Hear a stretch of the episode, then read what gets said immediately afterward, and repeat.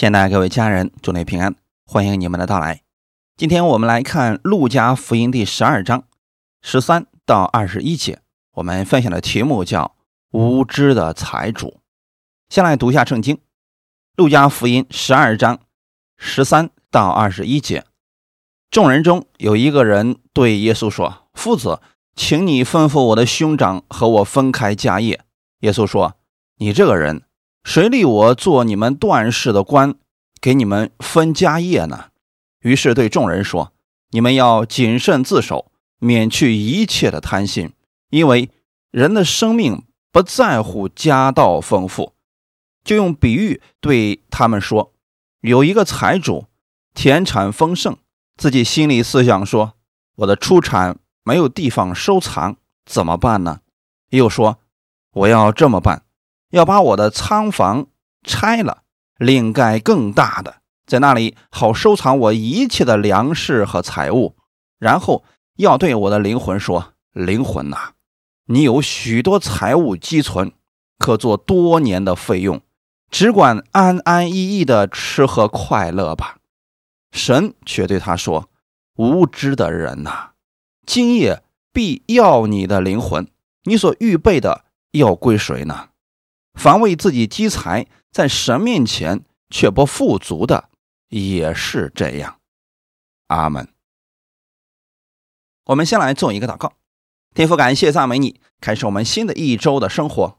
在新的一周开始的时候，感谢你赐下这样的话语给我们，借着这样的话语，使我们重新得力，让我们在这样的真理当中得着供应，得着力量，也得着智慧。让我们透过这样的经文。知道在生活当中当如何去行，赐给我们智慧的眼睛，能看明白这个世代，让我们在这个世代当中能学会依靠你而生活，在凡事上看到你的美意。把下面的时间交给圣灵，亲自更新我们每一个人的心思意念。奉主耶稣基督的名祷告，阿门。一提起财主。很多人总觉得他是很有钱、很富足的，但这段经文神却说他不是富足的。世人认为有钱就是富足，但神并不是如此看的，因为很多人对有钱、对富足的认知不太正确，以至于很多基督徒对一些有钱人去传福音的时候，他们不好意思，觉得。人家已经很有钱了，所以各方面都比我强，人家生命也比我丰盛，不好意思给别人讲。其实从神的角度来看，神看重的是我们属于谁，而不是看我们拥有了什么。当我们的生命丰盛的时候，物质上和心灵里都是丰富的。你怎么去看一个人是丰富的还是贫穷的呢？你看他是否愿意给出去。很多人确实很有钱，但他很吝啬，他觉得自己很缺乏，这样的人依然是贫穷的。那还有一些人可能在经济上、在财务上不是那么充足，但人家有一颗乐善好施的心。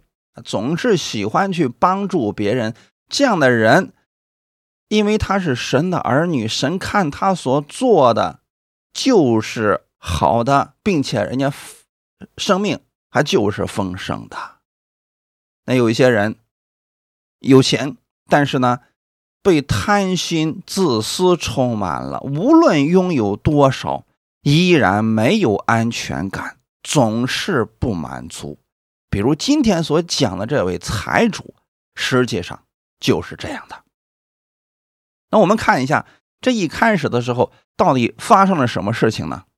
有一个人希望他自己跟兄长分开家业，但耶稣却不愿意做这样的事情。难道我们信了主之后，这些地上的事情就不重要了吗？难道我们不需要去追求俗世的富足吗？也不用去继承家业，什么都不要了吗？当然不是这个意思。耶稣也希望我们是富足的，神希望我们凡事兴盛。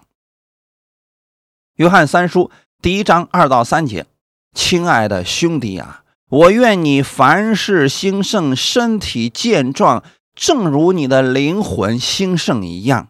有弟兄来证明你心里存的真理，正如你按真理而行，我就甚喜乐。看看我们的神，他的心意是什么？他希望我们每一个神的儿女都是凡事兴盛。凡事兴盛的意思是什么呢？不是说你不会遇到挫折，不是你不会遇到问题。而是你在凡事上依靠神都能够胜过他，似乎没有什么事情能难得住你。你在凡事上都是兴盛的，而且呢，身体是健壮的。很多人都希望自己是这样的。那这些到底跟什么是有关系的呢？灵魂的兴盛程度。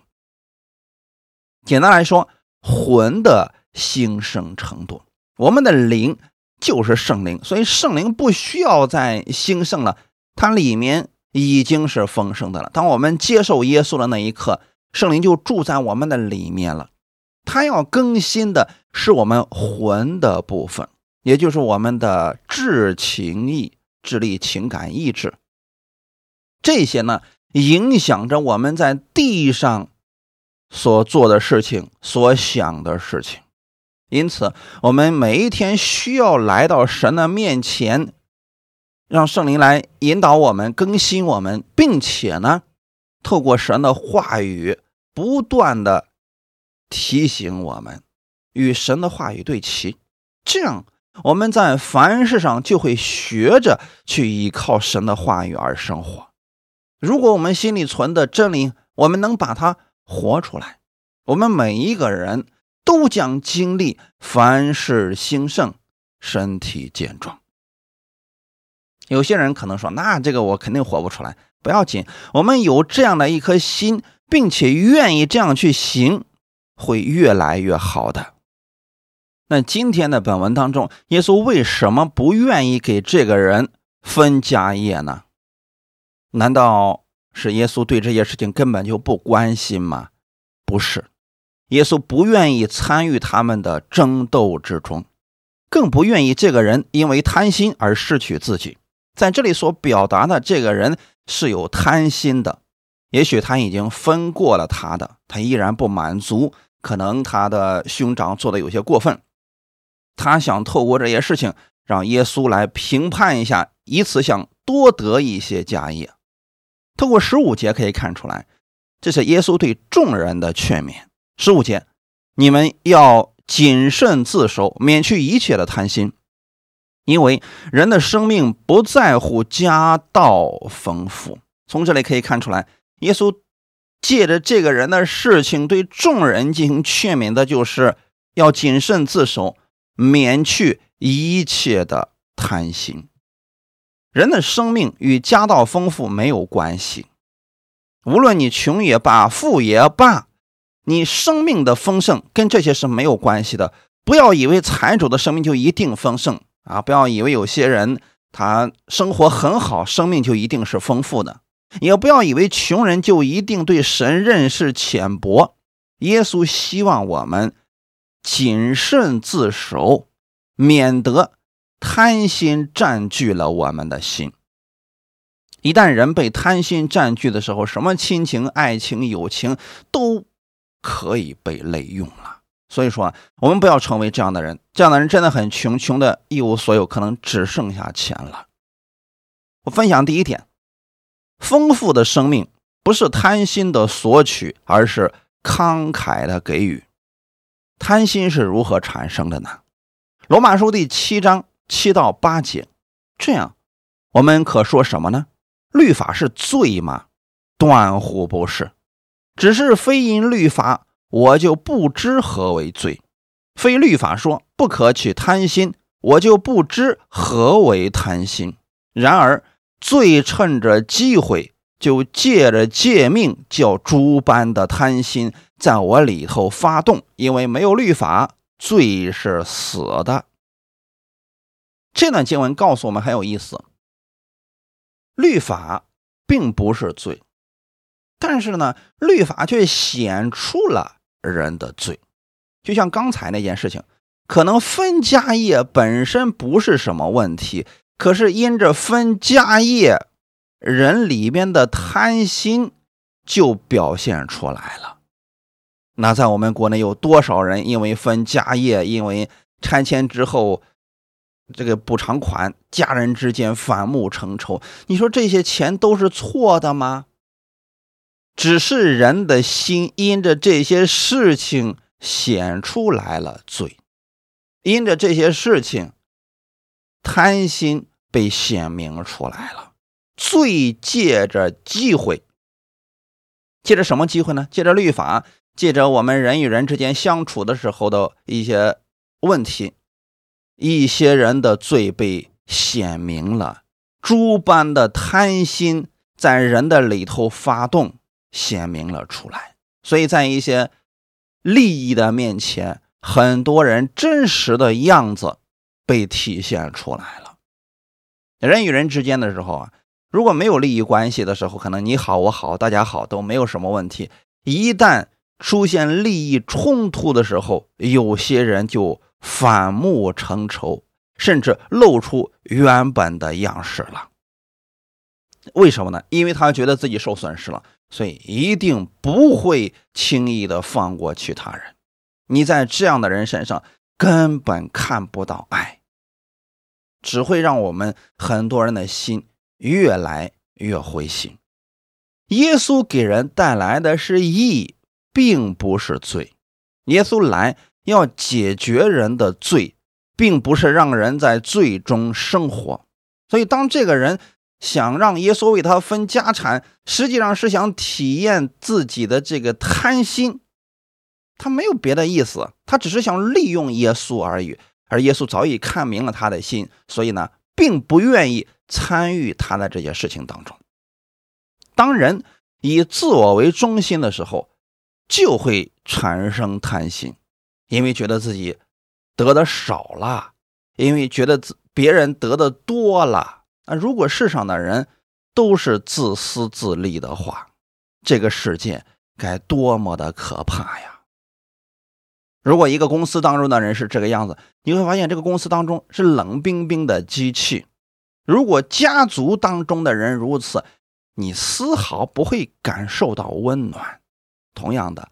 若是教会当中的人都是以自我为中心，你完全看不到神的爱。因此啊，我们要避免这些贪心，这些贪心都是索取，在人与人之间，为了自己的更多的得着，所以去索取别人的东西。这些人只有得不愿意给的。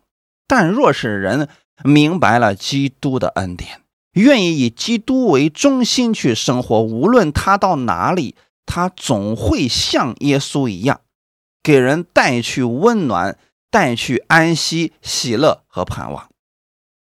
他想的是如何帮助别人、成就别人、造就别人。耶稣在世上的时候就是如此来生活的。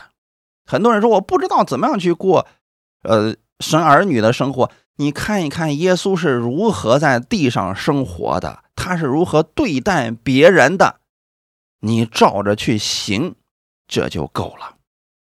很多信徒想在这个地上成功，说不知道如何做才能成功，其实就是像耶稣一样去帮助更多的人，你就成功了。而财主他是自私的想法，我们看一下十六节到十九节。有一个财主，田产丰盛，自己心里思想说：“我的出产没有地方收藏，怎么办呢？”又说：“我要这么办，我要把我的仓房拆了，另盖更大的，在那里好收藏我一切的粮食和财物。然后我要对我的灵魂说：‘灵魂呐，你有许多财物寄存，可做多年的费用，只管安安逸逸的吃喝快乐吧。’”我问大家一个问题啊。假如你的邻居是亿万富翁，这是不是很好的事情呢？啊，有人会说了，啊，是挺好的呀。其实啊，若是这个亿万富翁的这个邻居啊，人家很吝啬，对你来说一点都不好，对你有什么好处啊？他又不会帮助你。但若是你的这个邻居他乐善好施、热心待人，哎，这对于你来说绝对是个好事情。可是今天所提到的这个财主呢，哎呀，你完全是为了自己啊，田产丰盛，说明他得到的东西很多。但是这个财主啊，似乎并不觉得这是神赐给他的，而觉得是自己得来的。他心里思想的是什么呢？我的出产已经太多了，都没地方收藏了，这怎么办呢？你发现了没有？如此多，他都装不下了。可是他没有想着与别人分享，也没有想着去供应别人、帮助别人。他是怎么想的呢？把现在的房子拆了，盖一个更大的，在那里好收藏现在一切的。粮食和财物，弟兄姊妹，这就是人的贪心。即便现在他所拥有的已经够多了，他仍然觉得不满足。他要把现在的改成更大的，就是因为这样的心，让人永无满足。所以世人不断的在努力。你说有些人他都挣那么多的钱了，可是依然在忙碌当中。就像真言书里边所说的，传道书里边所提到的那些事情一样，他们不知道在忙碌什么呀？他们不知道自己挣的这些最终都归了谁，也不明白自己为什么要这么做。总之，停不下来。他们并不会享受生活，他们不知道把自己所拥有的去帮助别人，这才是最大的喜乐，最大的成就。他们没有意识到这一点，总是想着不断的预备更多的，所以一生当中都用来去算计别人得着更多，忙忙碌碌却不知为什么。十九节，然后他要对他的灵魂说：“灵魂呐，啊，你已经有许多财物积存了，可以做多年的费用，只管安安逸逸的吃喝快乐吧。”你会发现，这个人所想的都是为了自己，全是为了自己吃喝快乐，根本不会在意别人如何。那若是世上的人都是这样的话，这个世界是不是非常的冰冷呢？耶稣来到这个世界上，是因为天父爱我们。因为他爱我们，所以将自己的独生爱子拆到这个世界上，为我们的罪而死，为我们复活。他所做的这一切是为了我们得益处、得生命。那如果耶稣是自私的，他绝对不会来这个世界上。你会发现，他来这个世界上帮助了很多人，最终呢，这些人根本不领情，还把他钉死在十字架上。若是耶稣为了安逸的吃喝快乐，他在天国里边就已经得着这一切了。可什么是爱呢？从神而来的爱是分享，是给予，这才是神里面最大的喜乐。当他把愿意把这个东西给出去的时候，看到我们喜乐了，他就是喜乐的。这个财主呢？完全没这些想法，他的心里边是贫穷的，他的眼里只有他自己，完全没有他人。这个财主只看到了今世的物质，却忽略了永恒的富足。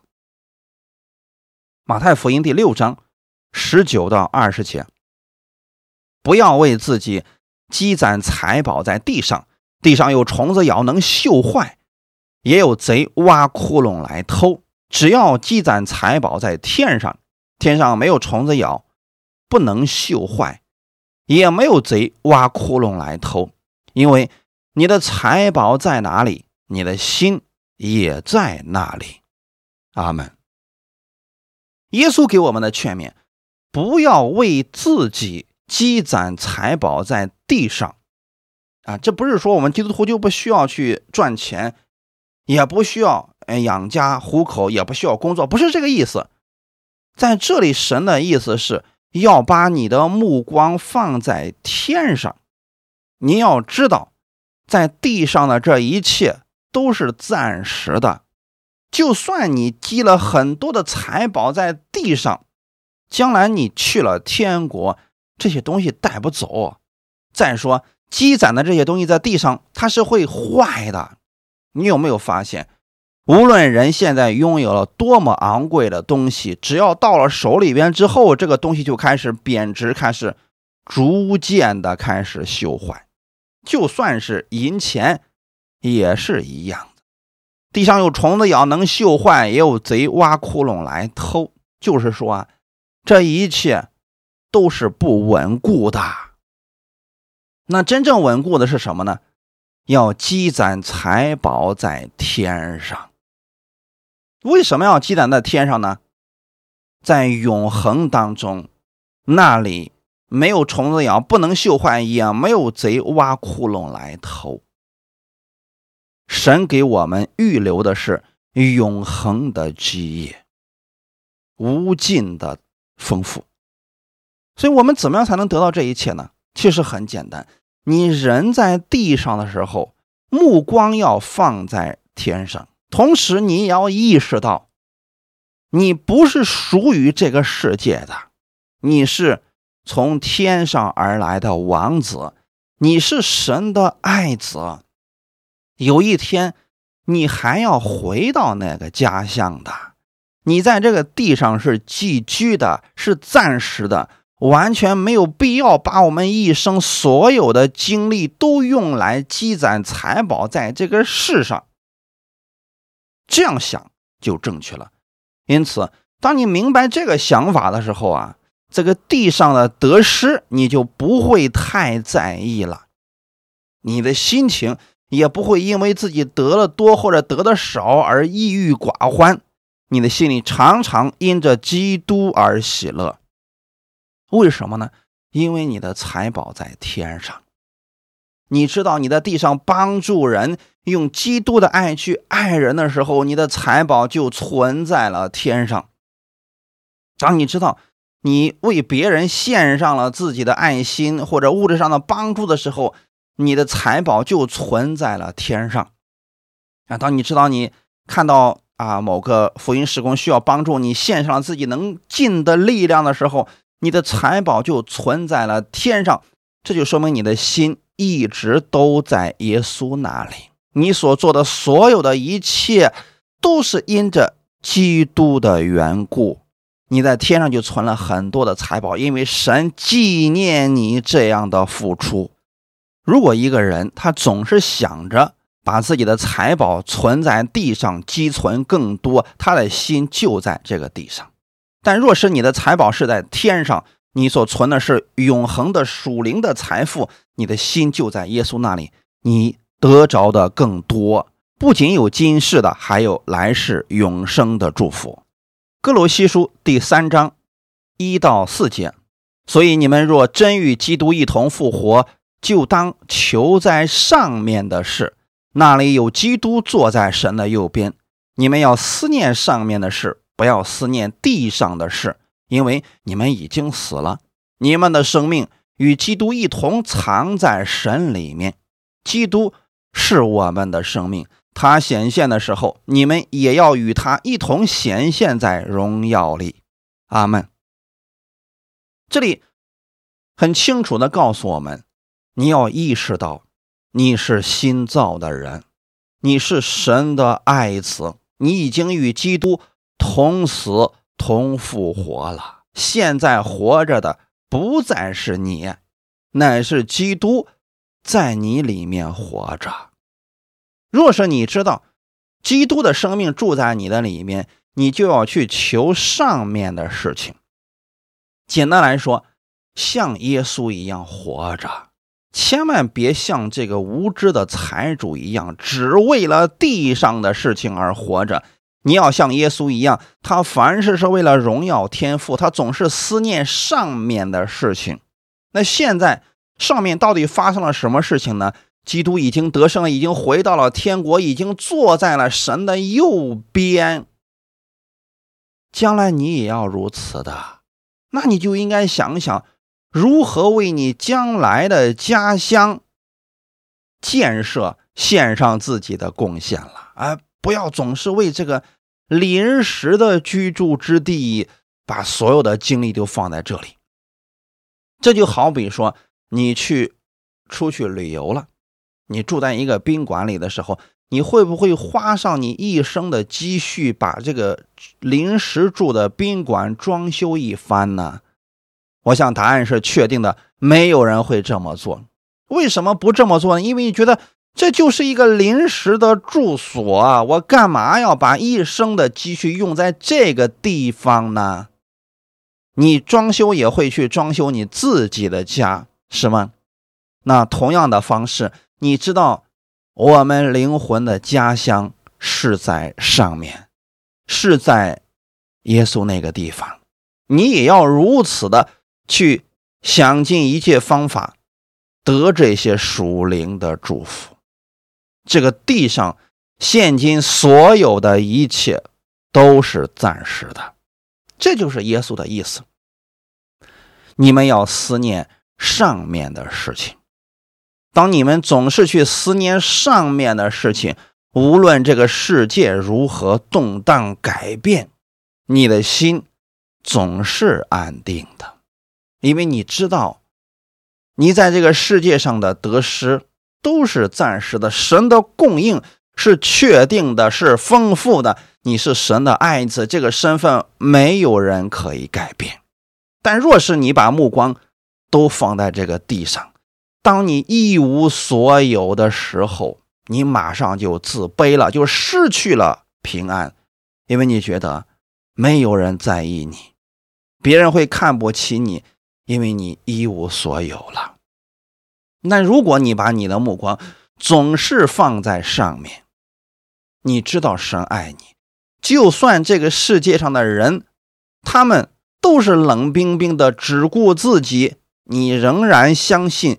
有一位神，他是爱你的，并且他会爱你到底。你的生命跟世人不一样，过去的那个旧人已经死了，现在是基督复活的生命在你的里面。我们是属神的人，基督是我们的生命。有一天，当基督再来的时候。我们要与他一同在荣耀里显现，阿门。因此，弟兄姊妹，一定要在这样的事情上，我们看明白了，不要学习这无知的财主啊！他把所有的目光都放在地上，他的贪心会越来越大，不知满足。而我们会看到，在末世的时候，人们。都以自我为中心，都是顾自己。我们在教会当中，在基督里的这些人，我们应该成为世上的一盏明灯，使更多的人透过我们看到爱，看到温暖。我们分享第二点，在神面前富足的人。圣经上提到富足的人，不仅仅是指有钱，同时还是指他有慷慨献上的心。这样的人才能称之为富足的人。富足的人，首先是心里富足。你知不知道，你在神面前也是富足的人呢？可能你说我现在一无所有，你怎么能说我是富足的人呢？别人都称之我为穷人，很多人都看不起我，你怎么能说我是富足的人呢？不，你要从属灵当中看你自己。当你正确的认识我们的神，你正确的认识你自己，你的情况就会因此而发生改变。首先，你接受耶稣的那一刻，你就是神的儿女。耶稣，他的生命在你的里面，你因着基督已经成为了富足，因此你可以把基督的生命、爱、平安给出去。哥林多后书第八章九节，你们知道我们主耶稣基督的恩典，他本来富足，却为你们成了贫穷，叫你们因他的贫穷可以成为富足。阿门。这段经文是什么意思呢？这说明每一个被耶稣拯救的人。都是富足的，只是很多的信徒并没有意识到自己是富足的，甚至说许多信徒总是以自己现在拥有物质的多少来评判自己是不是富足的。这就跟那个财主是一样的，他家里东西已经多的装不下了，他认为他是一个富足的人，实际上他是贫穷的人，因为他。要把现在的院子拆了，要盖更大的，要装更多的，他的心仍然是不满足的，他没有给予别人的心。可你看看耶稣，耶稣来到这个世上的时候，他似乎也并不富足。耶稣他的家人也不是富足的呀。就在当时的世人从物质的角度来看，玛利亚和约瑟并不很有钱。你透过他们献祭，你就明白了。耶稣出生之后第八天，他们去店里面献祭，献的是一只小动物啊，那就说明那是穷人的礼物啊。他并不是献一只牛或者一只羊，那才是富人献的，才是有钱人所献的呀。这说明耶稣当时的家境在世人看来并不是很富足的。可是你知道吗？耶稣却是真正富足的人。透过他传道的时候，你可以看出来他帮助了多少人，他里面又源源不断的供应，这就是富足啊！弟兄姊妹，当你里边能有源源不断的给别人供应爱、供应生命、供应帮助的时候，你就是富足的人。这是我们耶稣在地上所做的。你发现耶稣在地上不断的去帮助人。供应人，这时候有很多人开始供应耶稣所需要的。很多妇女把自己所用的，然后来供应耶稣和他的门徒。很多人开始把自己的财物献给耶稣，以此来供应耶稣的事工，因为他帮助了太多的人。那今天在这个世界上，无论你从事哪一个行业，你做什么生意，应该有这样的心态。我用我现在手里的去帮助更多的人，你就必然是富足的人。若是你心里有真理，你用真理去帮助人，你就是富足的。若是你手里有什么产品，这个产品可以改善民生，可以帮助很多人，你也是富足的人。若是你有圣灵的恩赐，用这个恩赐去帮助很多人，安慰很多人，劝勉很多人，你就是富足的。而你的这些富足。从哪里来的呢？因为你知道了主耶稣基督的恩典。耶稣是富足的，他在十字架上却把他所有的一切都给了我们。他本来富足，却为你成了贫穷，叫你因他的贫穷可以成为富足。这句话简单的意思就是。他把他的一切都给了你。那耶稣什么时候成为了贫穷呢？他在十字架上的时候，所有的门徒都离开了他，衣服也被人拿去了，别人羞辱他、凌辱他，想夺去他的生命，甚至连过去从未离开过他的天父，那一刻也离开了他。所以，耶稣那个时候孤零零的一个人在十字架上，似乎他成为了最贫穷的人。可耶稣为什么要这么做呢？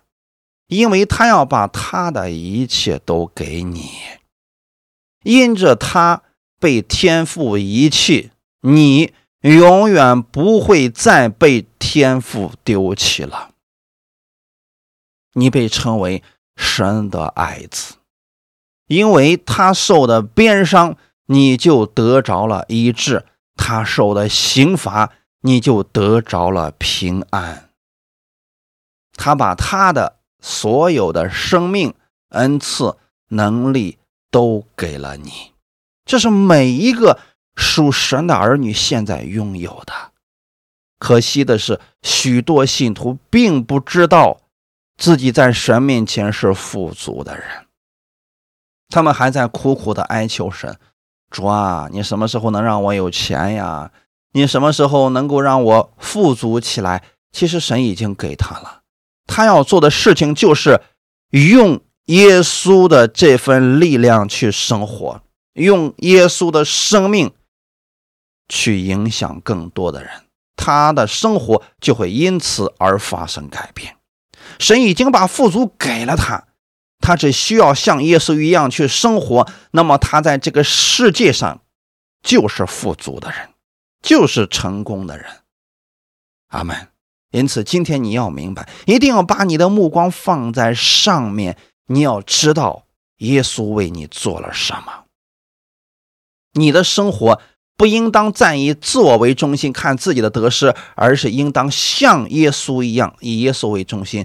你在做事情的时候，总是想耶稣会如何看待这个人，会如何评价这个人，会如何帮助这个人。你用这样的想法去看待你周围所有的人，去帮助他们。你在物质上，在人际关系上，在很多方面就会有极大的改善。阿门。要相信，你在神面前已经是一个富足的人了。属灵当中，你要先看到，耶稣把他的一切都给了你。现在天国里的资源是可以让你使用的。你要学习像耶稣一样，从天父那里支取，然后给出去。提摩太前书六章十七到十九节，你要嘱咐。那些今世富足的人，不要自夸，也不要依靠无定的钱财，只要依靠那后赐百物给我们享受的神。又要嘱咐他们行善，在好事上富足，甘心施舍，乐意供给人，为自己积成美好的根基，预备将来，叫他们持定那真正的生命。阿门。提摩太前书是关于如何去服侍的。保罗告诉提摩太：“你要去在生活当中嘱咐那些今世富足的人。这里的富足是指生活上很富裕、充足的人。对于这样的人，我们要如何去劝勉他们呢？不要自高。”也不要依靠无定的钱财。为什么一些人当他拥有的财产多的时候，他就会自高呢？因为这是人的一种错觉。许多人以为啊，自己只要拥有了足够多的钱财，他就可以想干什么就干什么。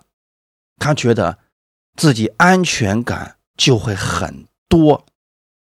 实际上，透过我们周边的例子，我们可以看出来，许多人很有钱，但他生命垂危的时候，他的钱救不了他的命。很多人很有钱，但是在这些钱财帮助不了他的时候，他们很绝望。因此啊，对于今世拥有很多的人，千万不要自高。因为就算你拥有了全世界，没有生命，这一切都是突然的。你不能拿你所拥有的财产去换取你的永生，换不来的。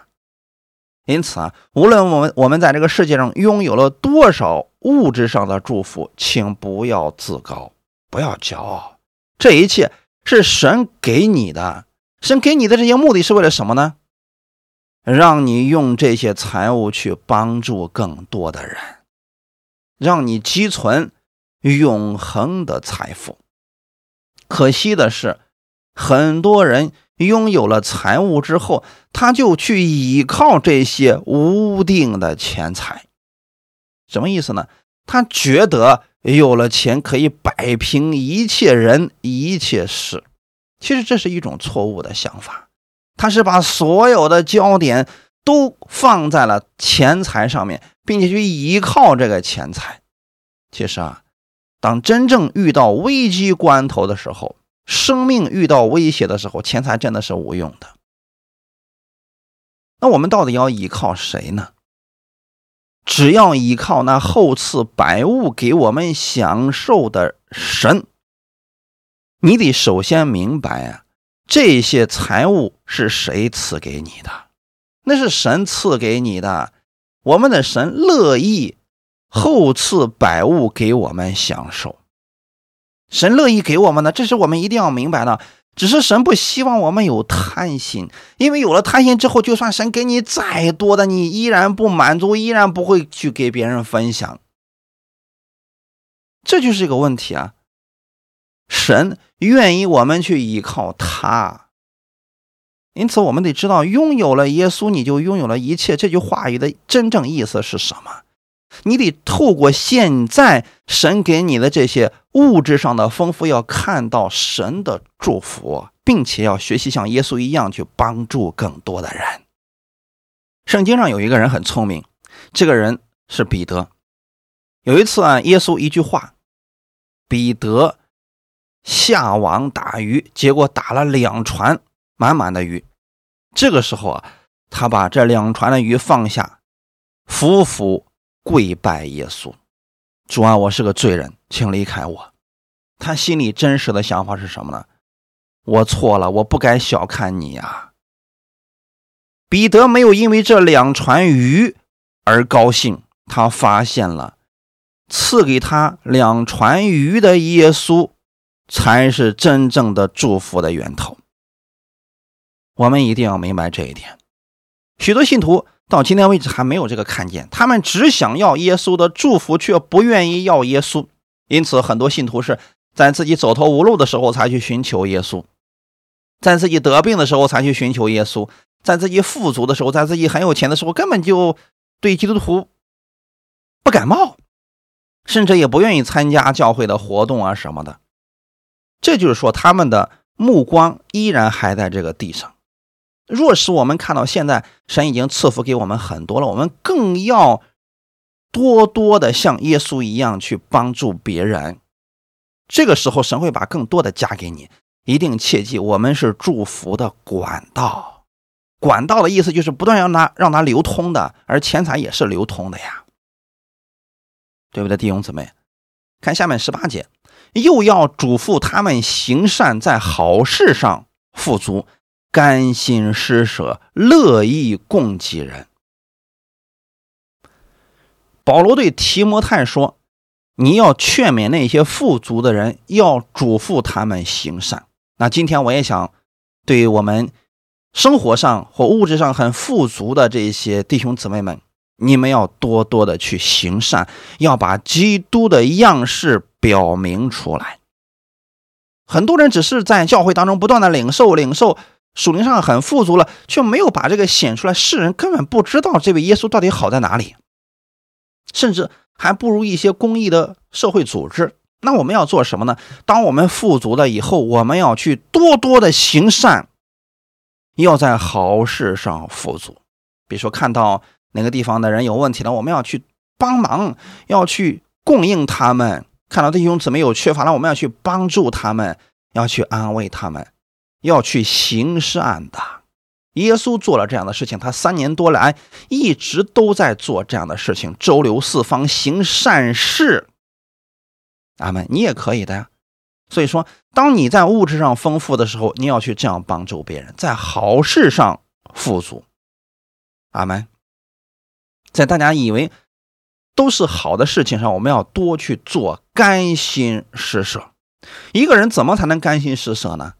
当他意识到他是富足的人，在神面前是富足的，他知道他一切所拥有的都是神赐给他的，他才能够甘心施舍呀。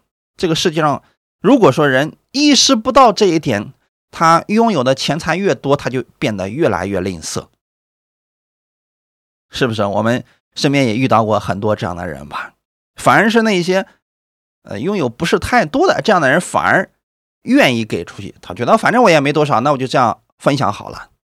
我们物质上富足的弟兄姊妹，更要乐意去做施舍的事情，乐意供给人，就是从心里边。要甘心乐意的去做，不要让别人觉得有压力。你因为觉得人家太可怜了才帮助别人，不是这样的。我们任何时候帮助别人或者奉献给别人的时候，是因着基督爱的缘故去做这些事情。你看，当时耶稣在这个地上做事情的时候，家里有人犹大是管钱的，他们经常性的去。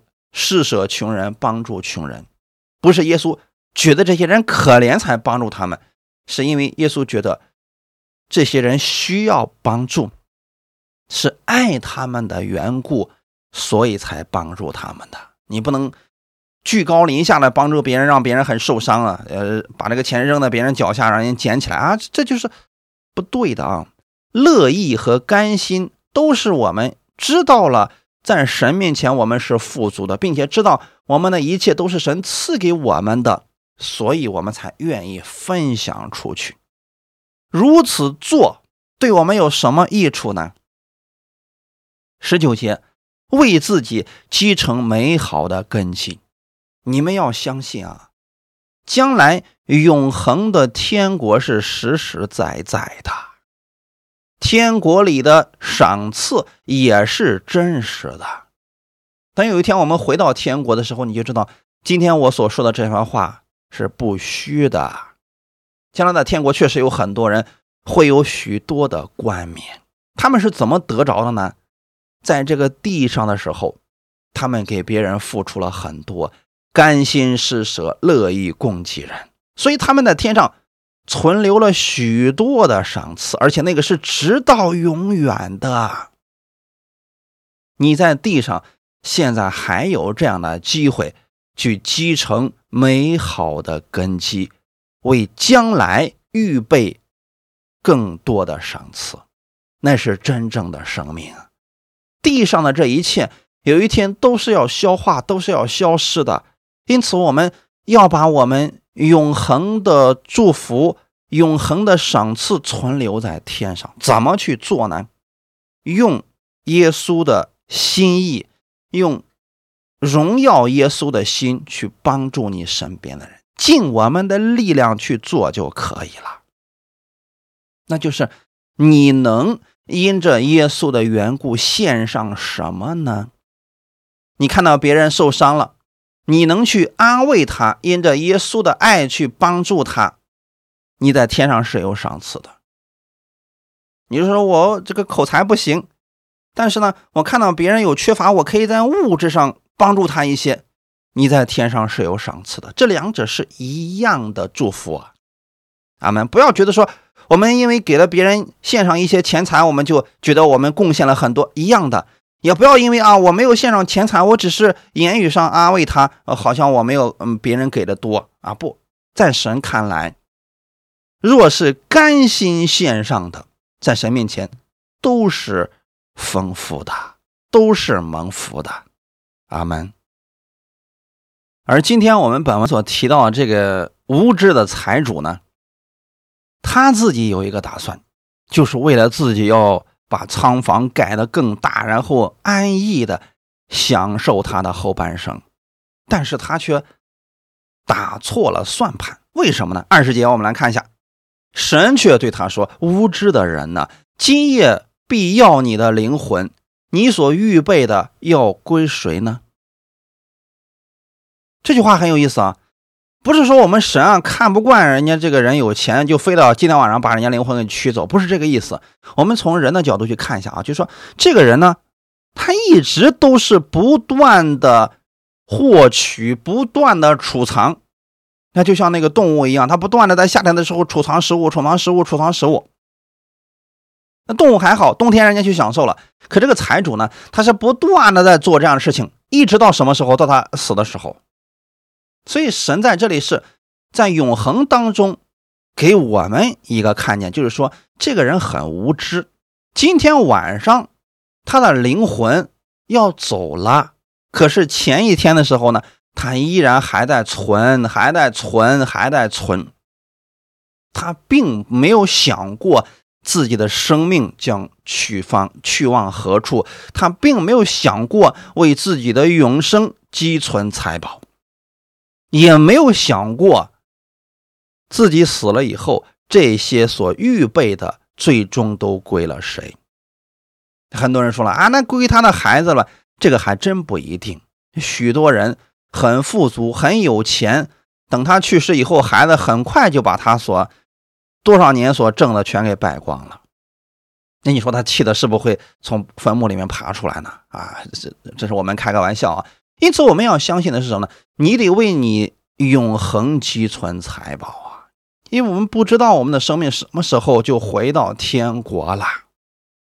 这个财主他是无知的，他没有想过自己在地上拥有的再多，最终都不知道归给了谁呀。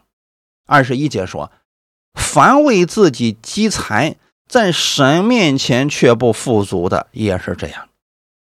难道神不希望我们有富足的生活吗？神希望你是富足的。我们在一开始就讲过了。但是神更希望你在他面前也是富足的。阿门。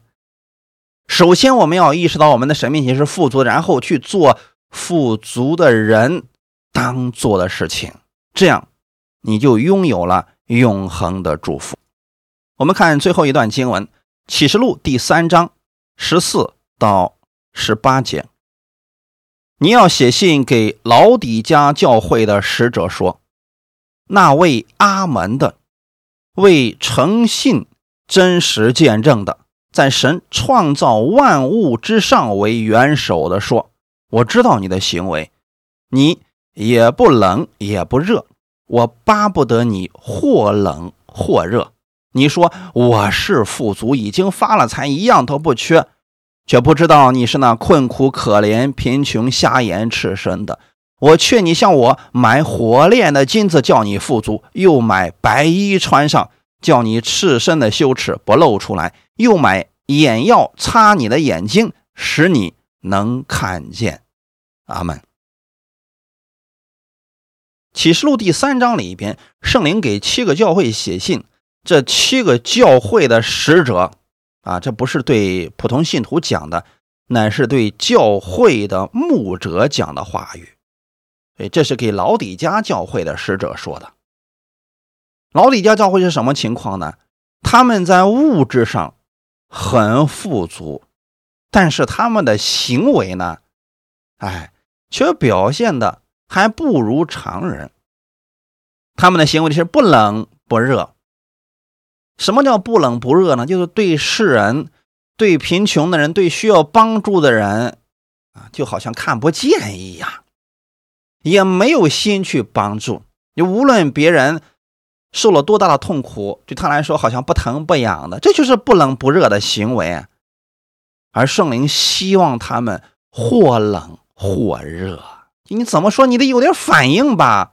别人都已经这么痛苦了，你一点儿都没有感受。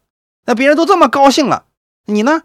好像事不关己高高挂起一样。为什么他们会变得如此的冷漠无情呢？因为他们觉得自己已经富足了。十七节，你说我是富足，已经发了财，一样都不缺。什么意思呢？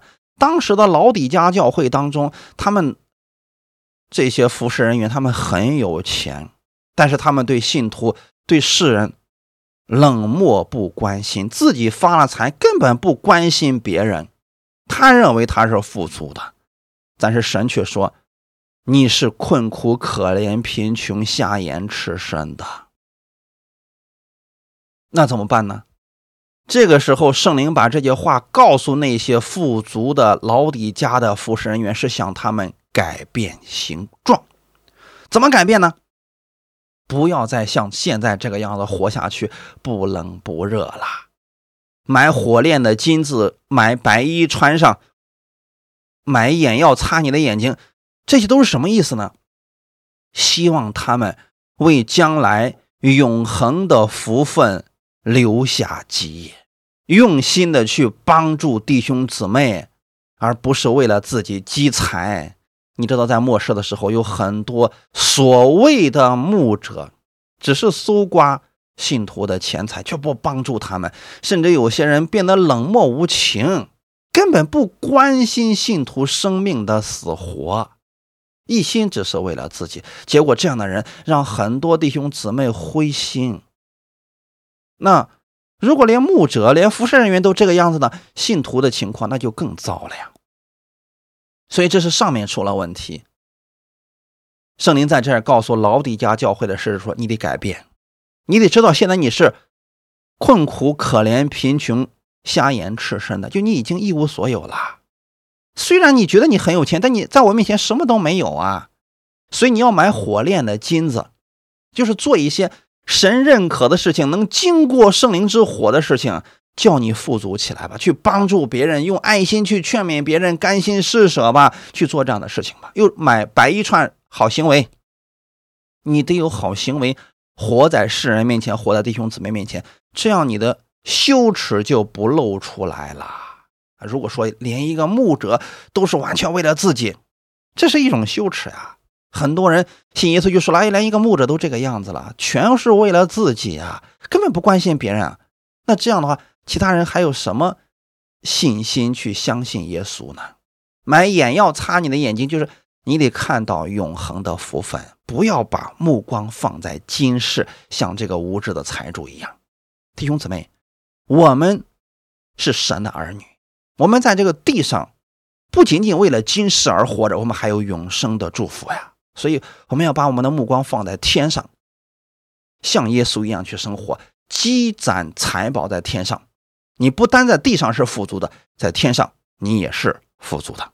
神祝福大家，我们一起来祷告。